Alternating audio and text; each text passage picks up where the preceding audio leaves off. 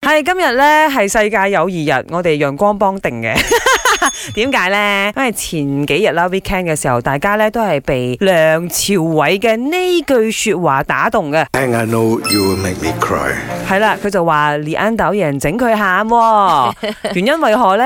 李安導演就話到朝偉其實呢係所有導演嘅夢想嚟嘅。嗯，咁甚至乎呢，有時候大家覺得導演係最勁嘅，但係反而朝偉係激發咗佢嘅潛能。 We always think that directors help actors, but sometimes it's the other way around. That really gave me strength. 好謙虛啊！連眼打人到講真真，所以令到咧朝偉就呃喊晒咁滯啊！攞終身成就獎嘅時候啊就就係佢真係考唔到咧，細路咁 Fee 樣。啡未見過佢呢一咁樣面啊！咧講真，係啊係啊係嘛係啊係誒，講再次恭喜晒佢啦！咁就 inspire by 佢哋兩個，所以就有今日話題。你有冇一個朋友講咗一句説話令你喊嘅？係我嚟先。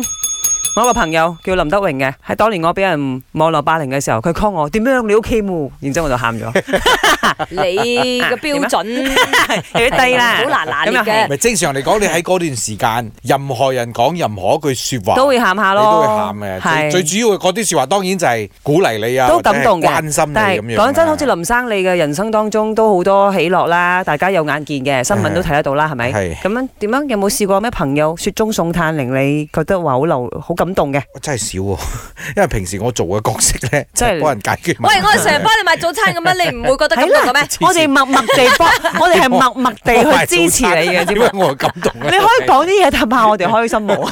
真係冇喎。真你係話冇我一句説有話分轉有分轉係令到人哋喊咧，啊啊咁咁啊真係好多，真係非常之多。嗯，好，但係好似你話齋咯，因為佢哋知道我性格咧，唔使多講嘅。係，即係我曾經在心中啦試過啊朋友嗯遇到好大嘅問題，好有咩事 call 我， 嗯，誒、我一定幫到你嘅。咁樣一句好簡單嘅説話啫，佢就佢就已經係喊哎晒。係啊，最知林生係再世華堂嚟㗎啦。